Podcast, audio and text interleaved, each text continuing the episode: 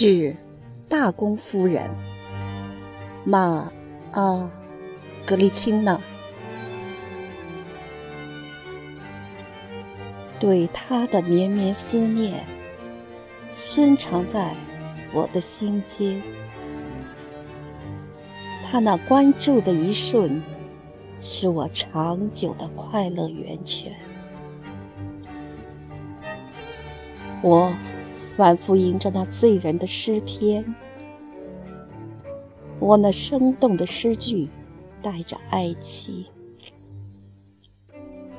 就这样对他亲切的反复吟诵，他的心灵也随之颤动，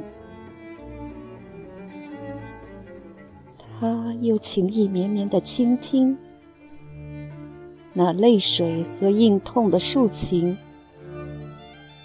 而今，向他倾诉着自己那迷人的声音。够了，沉浸在骄傲中的我，动情的思索：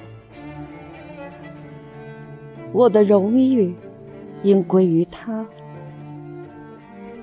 或许他也是我灵感的来源。